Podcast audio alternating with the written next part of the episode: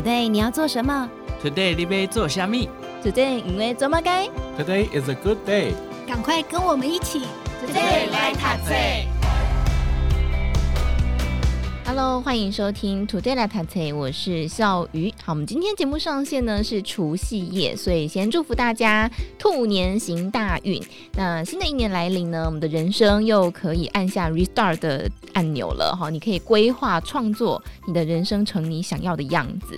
那今天呢，我们要透过金马导演杨立州导演的分享，来跟大家聊聊你的梦想目标，或是你希望在新的一年有什么样的期待哦。那我们能够透过今天的节目，拥有更多的力量。所以欢迎我们的杨立洲导演，导演你好，小雨好，各位听众大家好，我是杨立洲。所以我们先请导演来跟大家分享一下，就是导演是如何成为纪录片导演的呢？因为其实大学的时候是念应用美术系嘛。对，我应该从小就想要成为画家，哎，我是在国中，哎、欸，国中我智育成绩不好，那那个年代是还有能力分班嘛，就那种功课最好在一三年一班，我是三年二十班，所以那个功课真的很差。可是我喜欢画画，所以我第一次被肯定是我呃国三的时候，然后校长在全校的面前颁画画的奖状给我。尽管那时候十五岁，我现在还记得那个感觉。嗯，所以我就想成为画家。但我后来考的是高职，我读复兴美工，它是一个美术学校嘛，每天都在画画，每天都在画画这样，然后呃一直一直在。其实我自己还蛮努力在那个绘画世界里。所以在大学当自然男就去读美术系应用美术。那我在大一的那年，我是大一的那年，我画了一张画，参加当时还是台北县，然后现在的新北市的一个绘画比赛，我拿到首奖，这已经是三十几年前的事情了。然后那时候首奖奖金有八万块，哇，很多哎，非常多。那我就拿这笔钱，我去买了我人生第一台摄影机。哦，怎么会是买摄影机？对对对，我现在画笔或者其他的，对，或买摩托车或 iPhone 的，嗯、啊，那时候还没有 iPhone，对。但我有点记不得了。然后我只可能在那之前，我一直都在画画，所以突然间想要尝试一个非常不一样的艺术的表现，当然影片也是一种。但因为拥有摄影机这件事情，我就大二之后就没有再画画了，几乎都没有再画画，那就拿着摄影机东拍西拍，然后。那时候有台湾刚解也没有几年，所以整个社会，呃，街头每天都是呃示威抗议，都是抗议。所以，嗯，像我是辅大嘛，那呃东湖啦、台大，他们都会这些学校都联合在一起，然后到街头去。嗯，啊，因为我有摄影机，我自然而然就成为了影像记录组的一员，这样。嗯，对，然后就街头拍一些有的没有的这些抗议也好，或是其他的画面，就这样一直到我大四的时候。我就拍了一个作品，那是很实验性的影片。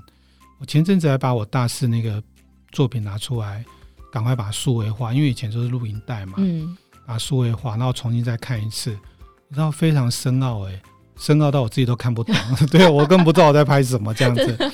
对，那我其实对于电影这件事情没有想太多，因为第一我是美术系的，嗯，那当时我我想要去学。旁听呃传传播学院或电影科，其实他们都不让我们听，因为那呃可能系上资源有限，嗯，所以我都只能自己土法炼钢，自己摸索。所以我大学毕业，尽管我心里的想法是我希望我的人生跟电影有关，可是我不敢这样想。我觉得我如果跟影像有关，大概最多能够做到的工作就是拍那个你哥我哥伴唱带的导演。但终究我没有拍伴唱带嘛，就成为一个真的成为一个导演，所以我现在很遗憾呢。我觉得我到现在都没有拍过你哥我哥伴唱带，我真的很想 有机会可以拍一下伴唱带，这样就是有预算、嗯、没预算就在海边走一走，找个人来追我，对，拿一块布，然后有预算就是有一匹白马在上面奔跑这样。但最主要其实是我呃大学毕业之后就是当兵嘛，当兵退伍之后就回到。我以前的高职复兴美工教书，但我教了两年就离职了，因为我还好那两年我的摄影机还没有坏掉，所以我就拿摄影机记录我班上的学生，然后记录着读两年的时候，那时候我印印象很深，就是我喜欢电影，但是我的所有的同事就是其他老师们就开始会讨论买房子，然后买车或者结婚生小孩。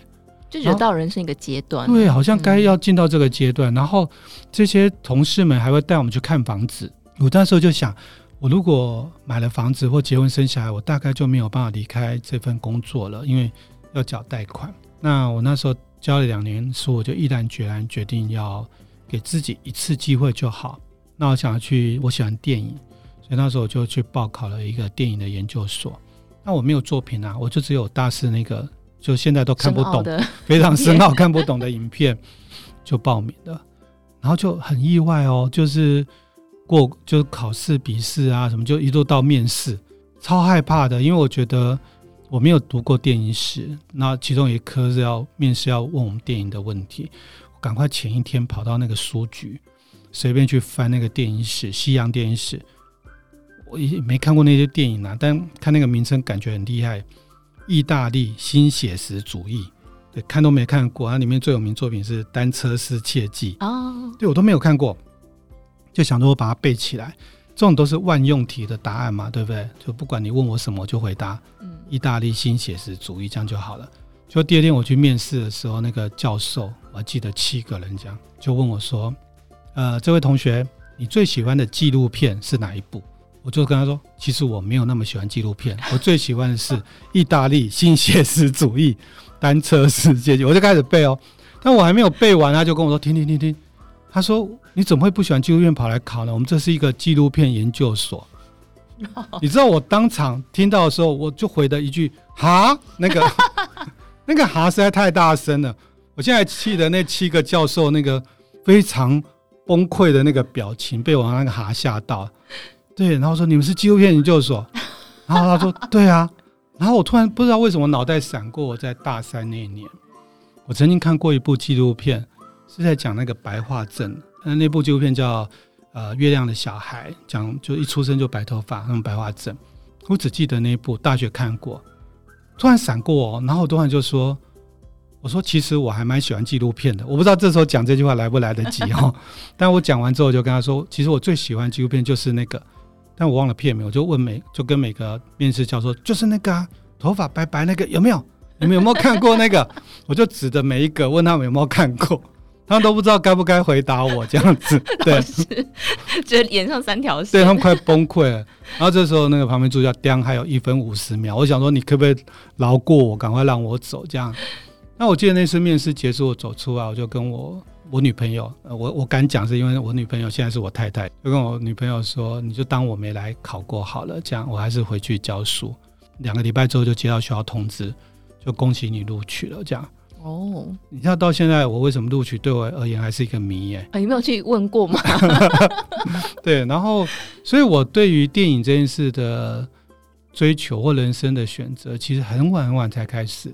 都快要三十岁了，所以我现在在学校服务嘛，在正大教书，然后有那种学生大三、大四就好紧张，跟我说：“老师怎么办？我不知道人生未来做什么。”我说：“你别紧张，你老师三十岁才决定人生要做什么，这样哈。但是也可能因为很晚才决定要做什么，所以就方向非常明确，所以就往那边走，就几乎义无反顾，而且速度相对也就很快了。哇，这中间听起来会觉得好像不是安排着去做的。对，但是有时候表面上不是安排，但本质上搞不好是安排好的。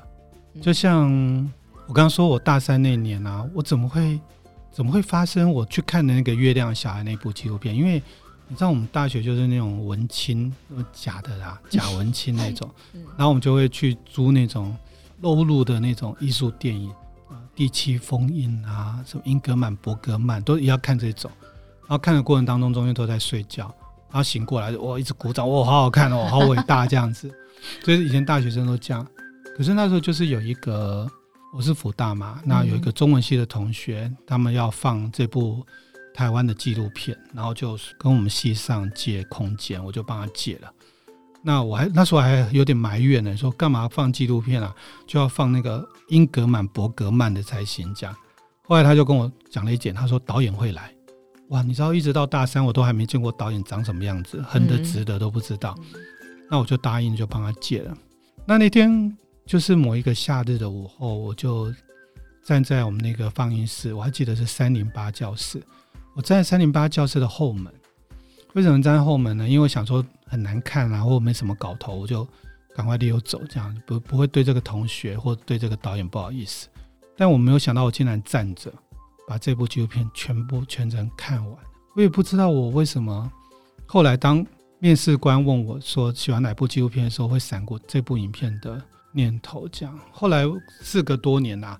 我已经在这领域很久了，就后来碰到这个中文系的同学，嗯，我就跟他聊这件事，我就跟他说，都是你害我的，害我进入到纪录片这个领域。但如果纪录片没办法养活我自己的话，你要养我一辈子这样。但我这个这个。大学这个同学现在也在电影的领域，这样他是那个金马的执行长温天祥哦，真的，对对对，他看起来比我老哦。哎，这个我没有讲哦。哇，也太巧了，对对对对，过去一些点好像就串联成线跟面了耶。对，你说没有安排好，但会不会某种程度上都是一种安排？哦，很有趣哎，所以真的不用太紧张，说自己好像。还找不到有什么事情确定要做的，其实慢慢的，他就会生命会形成一条道路出来了。对，就算你觉得你走错路了，现在我都会跟这些年轻的学子学生说，如果你真的认为你现在走错路了，但是没有一条路是走错的，这每一条每一步走错的路啊，对你而言都会有意义，只是你不知道它在什么时候产生的推你一把的力量而已。不过，因为导演其实有一个信念，就是相信纪录片可以改变世界。那这个信念是从什么时候开始形成的？其实我开始拍纪录片的时候，我会有一些责任啊，就是我总会不知不觉的想要改变我们纪录片里面这些角色或这些空间、这些乡镇的命运。但那个压力会越来越大，因为当随着我们纪录片越拍越多，随着我们发现我们的作品其实没有办法改变太多，改变的很少。一直到很多年几年前，我拍了一部叫《把一条河》，讲八八风灾重灾区。哎，你们金周刊还帮我们包场支持，我还记得。然后，哎，谢金河嘛，对不对？啊，对，对对对对，董事长，对对。然后就支持。然后我还记得那时候，这部电影当然引起一些回响。然后我还记得那个你们董事长还带了一票人跑到假仙，因为我拍的是一群假仙小朋友拔河的故事，去跟这些小朋友拔河。他自然而然也把一些所谓的关注也带到这个八八风灾的重灾区，那这个小镇当然也得到很很大的协助跟关注，所以那种改变的力量，我一直到差不多这个时候，我才意识到，他真的可能一部纪录片是可以改变的。嗯，因为在过往我们可能拍完一部纪录片都会觉得说都很挫折啦，就是没有办法改变什么。可是很多比较不清楚的朋友会又会期待我们的作品。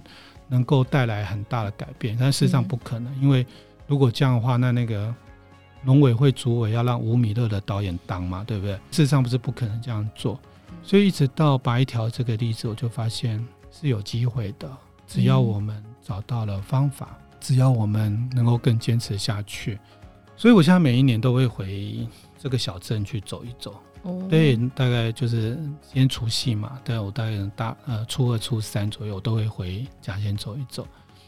我每次回去都这种小镇，你知道那种热闹街都短短不到一百公尺，就这种商店街，一个不小心开车经过又要隔很远才会有一个这种小镇这样。我每次回去甲县哦，讲起来很臭屁哎。我去每一家商商店吃东西都不用付钱，哇，真的很值得臭屁。对，超 臭屁。可是你知道吗？我们不肯不付人家钱，对，人家做生意很辛苦，我们都会付钱。你知道哦，那个藕贵啊，那个藕贵一碗才六十块，他不收我们钱，嗯、我们通常都一百块丢了就跑。嗯，哎、欸，我这样损失四十块，你然后不如就好好收我六十块，我都不会损失四十块这样哈。但是我每次要离开甲仙，这些乡亲就会把很多。什么农产品啊，全部丢到我车上去，好有人情味。对，所以我在想，有一天如果我不再拍纪录片，我的人生新的规划就是我想要回甲仙去参选里长。哦，我觉得我应该会当选。当选。哎、欸，不过刚刚导演提到一个蛮有意思的事情，就是比方说去承担了一些人的期待，或是当然我们做某一些事情，设定一些目标或是梦想，你当然对他对他也会有一些期待。但是当有一天发现说，比方说我好像做不到。或者是我好像没办法承担这些事情的时候，导演你怎么去面对这样的事情？呃，我以前会懊恼，我会自责，然后我会在使劲的找出各种方法，但也可能因为走了一段时间了，然后也越来越知道自己的，你必须很谦卑，知道自己能力的不足，对，尽管我们可能已经做的很多了，可是他还是没有办法如我们所愿。所以此刻我必须学会，其实是释怀。我觉得释怀很重要啊，因为你如果没有办法释怀，就没有办法把肩膀上面的这些承担放掉一点。这些承担如果没有办法放掉一点，就没有办法再往前走一步。所以在这个每一次拍完片，导演马上就会规划下一部片吗？哦，我们几乎有时候同时会有两部片。你怎么去找到这么多故事啊？呃，有时候是我们自己在意的事，比如说像我可能关注啊风灾灾区的人们的怎么重生的故事，有一些是朋友会告诉我们，给我们一些很好的建议。比如说，我们公司最近在关注在拍摄大麻的事情，对，因为我们觉得医疗用大麻应该要合法。对，那这些具有知识背景的，并不是我们平常会知道的。但是可能有些朋友会告诉我们，哦，大麻其实它并不会在呃小脑产生上瘾的受体啊，等等这些，就非常具有知识含金量的一些背景的讯息，然后告诉我们为什么大麻会被禁，或者但大麻产生衍生出来的大麻二酚 CBD 这些，其实是有对于忧郁症。还有像小儿癫痫或大成年人的帕金森症，是有减缓他们的效果。所以，我们可能诶，别人告诉我们这样的题材，我们就会找同事、找导演、找摄影师去拍，甚至比如说飞到美国去，然后去记录在那边的呃美国，比如说一样是帕金森氏症的病患，他其实只要滴两滴。那他没有治疗效果，但是滴两滴之后，他就可以安稳的睡着，他可以减缓他的不适感。可是，一模一样这状况，因为在台湾不行，所以他可能必须动开脑的手术。所以，滴两滴跟开脑，为什么我们要选择这么的危险，甚至是不具有效力的治疗的方式呢？所以，就透过纪录片的方式，可以去把自己关注的很多事情，用纪录片的方式把它呈现出来了。对，当我们很希望医疗用大麻能够合法嘛？对，这也是我们觉得影像在这个年代很重要、具有影响力的媒介。而且加上那个自媒体嘛，就是社交平台崛起，所以我相信这个改变真的是可以很无限扩张的。那当然在，在呃导演除了自己拍片之外，也会。积极去协助很多年轻的导演，比方说现在有一个系列是怪咖系列嘛，的确，然后有没有跟大家分享一下这个计划？好，因为这也跟我从南极回来有关。我从南极回来之后就开始想说，我大概我跟这些年轻导演、年轻创作者比起来，我只赢他们两个东西。第一个东西，我年纪比他们大，嗯，就这个；第二个，当然我可能比较容易找到一些资源。所以我就开始想要去记录怪咖这样命题，比如说我们可能就去找那种呃保护动物的，对，那你知道很多那种台湾有交通警察、森林警察，然后有捷运警察、高铁警察，但我们没有动保警察。嗯、哦，对，对，所以那些动物可能受虐的动物都，而且每个地方政府的主管机关不同，有的在动保处，有的在清洁队，对，有在环保署，对，很奇怪，对，就一团乱这样。那所以我们就想要去呈现这样的命题，所以我们就找了年轻的导演来，那或者是有些移工的孩子，不是移工哦，是逃跑移工的孩子。那这些小朋友是没有国籍的，那台湾可能有好几千个这些没有国籍的孩子，所以我们想要凸显这样的命题。那这些导演在拍摄的时候，第一，因为这些题材都不容易找到资源，但相对而言我比较容易找到，我可以帮他们协协寻。第二个是。这些导演都很年轻，大学或研究所刚毕业。可是我，呃，我会找来协助他们的周边的主创人员，资历都比他们高。所以你知道那个跑木啊，最菜的就是那个导演。对，像我，我举个例子，像我印象最深就是有个导演拍完之后就说他要找配乐，那我说 OK 啊，我可以帮你。对，他说我说你要找谁？他说要找林强。哇，我都没跟林强合作过，你要找林强？对，那我当然我。导演提出要求了嘛，我还是打电话跟强哥联系，但时间上都不起来。然后我又帮他另外找两个，一个是那个呃月老的配乐侯志坚哦，月老那电影，还有另外是那个孤味孤味的那个柯志豪。哇，也都很厉害。对对对，那我就说我找了这两部的配乐，那你你要不要挑一个？然后还可以挑，对对对，那导演说，我还是想找林强，找讲扒他的头的哈，对，就类似这种，哦、对，然后我就还是会帮他解决，帮他所有的费用啊等等这些问题。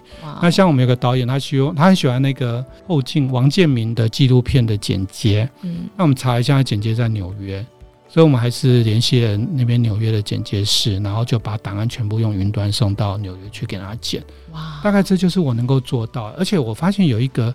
有一个现象，哎，这些很年轻的创作者，如果他做身旁是这些很有经验的这些创作人员的话，这个导演的能力会迅速的就 update 上来了。这会比你在学校学习三年、五年、四年还要快。我相信一定会。对，因为他他会在此，比如他一直要跟孤位的配乐去沟通这个音乐调性，那这些很具有这些大师就会跟他们沟通，那这些小孩。像年轻创作者这些小孩，他们就得到很多的想法。这是直接用生命影响生命，哎，对，身教。嗯，而且我我现在越来越觉得我这样的选择或这样的做是对的，因为你会发现，如果说我拍纪录片是为了什么？我觉得我拍纪录片是为了这个世界上所有的生命都应该被善待。那可是这个世界上有太多的偏见。那如果偏见是一堵高墙的话，以前。我在做纪录片的时候，我我总是梦想或奢望着会推倒这座高墙，这座叫做偏见的高墙。嗯，可是这座高墙事实上是推不倒的。可是在此刻，我可以怪咖系列，我有十八部纪录片，这十八个导演可以协助我们准备了十八个阶梯，我们可以跨越这个叫做偏见的高墙。我好像找到一个新的方法去呈现。这些纪录片对待这个社会，其实我很骄傲，自己竟然可以把它全部做完，因为十八部的量很惊人呢，对啊，很惊人呢，而且每个 每个议题都很硬。刚刚提到像大麻这个也是一样，对，像我们大麻就找到了一个非常不可思议，你一定不晓得大麻在当年为什么被设定为二级毒品？为什么？在一九五五年的时候，我们的沿海防治法，我们找到当年的立法院公报。大麻之所以会列为毒品的理由，只是为了要反共抗俄，就这四个字，就因为这个荒谬无比，对，哦、没有任何的科学的考究实证。那个年代不需要科学考究实证啊，一个意识时代了，对，一个意识形态就可以解决掉一切了。哇，所以大家可以去看到这期纪录片。所以、啊、你上网上 YouTube，因为完全免费让所有的观众看，所以你上网 YouTube 只要打。这个怪咖系列纪录片，而且我们我们现在同时在为每一部纪录片开发教材教案，嗯、因为我希望学校老师能够善用这些纪录片，因为台湾社会的伟大，未来的伟大，不尽然是政府也好，或是哪些组织也好做得好或不好的问题。我觉得台湾社会很棒，是因为有这些怪咖，这些此刻不尽然被当。当代所理解的人，可能在做事是很重要。就像像一九八六年的时候，那时候祁家威祁老师，他一个人站在台北车站天桥上，他就拿着那个标语去倡议性别平权。他一个人站着，他是会被警察扑倒、殴打、辱骂、拖到派出所去。他出来之后又继续站在天桥上，一直到二零一八年的时候。有三十几万人站在凯道上，去支持性别平权。从一个人站着到三十几万人站着，天啊，这也太感人了吧！我天哪，嗯，我真的觉得台湾社会很了不起，因为我们可以在三十几年内就产生这样改变。那我是拍影片的人，我会觉得我希望我们的影片能够提出贡献，因为在当年，齐家威祁老师一定被称为怪咖，可是从时代的脉络来看，他的主张。并不怪，所以我们希望透过这一系列纪录片，邀请每一个观众都可以成为怪咖的一咖，真的可以一起来改变这个世界。不过，呃，我们刚刚讲到这个是怪咖系列纪录片嘛，那其实导演呢，在一月六号也有一部纪录片叫做《无边》，那我们在上一集有跟大家分享，他在一月六号已经上映了，所以如果有兴趣的朋友可以再去电影院来观看这部纪录片哦。那当然，我们在新的一年啊，那也要不免说请教导演，你接下来的目标还有你的梦想或是期待是什么？对，我希望我可以有机会拍一部贺岁电影，就在明年的二零二四年的农历年可以跟我们 parkas 的所有朋友见面。这是已经确定的吗？呃，差不多了。对，哦、我们差不多，差不多。我们拍一部这个校园青春爱情电影，这样。哇，好期待哦！所以看我们的纪录片导演会拍出一个什么样的 贺岁电影？哇，很开心。好，所以今天跟大家分享这个我们在新的一年有一些新的目标，然后我们听到改变世界、改变这个社会的一些故事。我觉得在新的一年都可以让大家可以去回望，或是你自己期待你自己。的生命在未来一年有什么样的改变呢？非常推荐给大家。那么今天呢，也再次感谢我们的金马导演杨立洲导演带来精彩的分享，谢谢导演，谢谢小雨，谢谢各位听众。